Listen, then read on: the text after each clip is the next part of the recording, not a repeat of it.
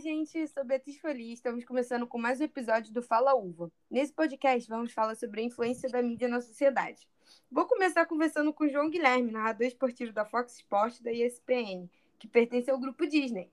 Oi, João, tudo bem? Oi, tudo bem, Bia? Prazer estar com você aqui, hein?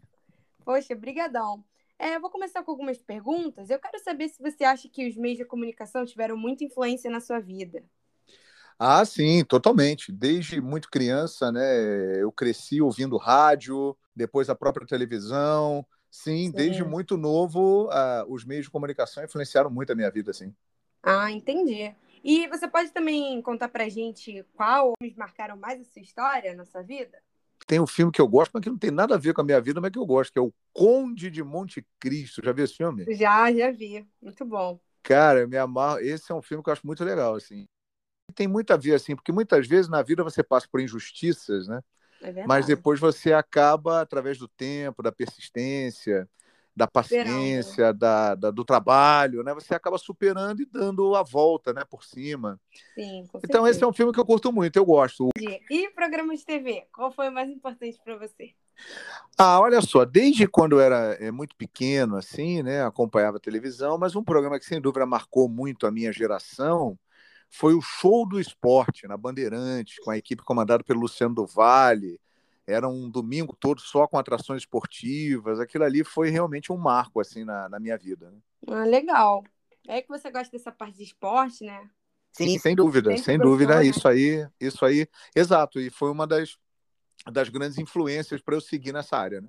Sim. E hoje com a cultura digital, as redes sociais, qual meio que você acha que influencia mais na sua vida, assim, que é mais importante? Olha, eu uso muito o Twitter é, para me informar e também para divulgar o meu trabalho.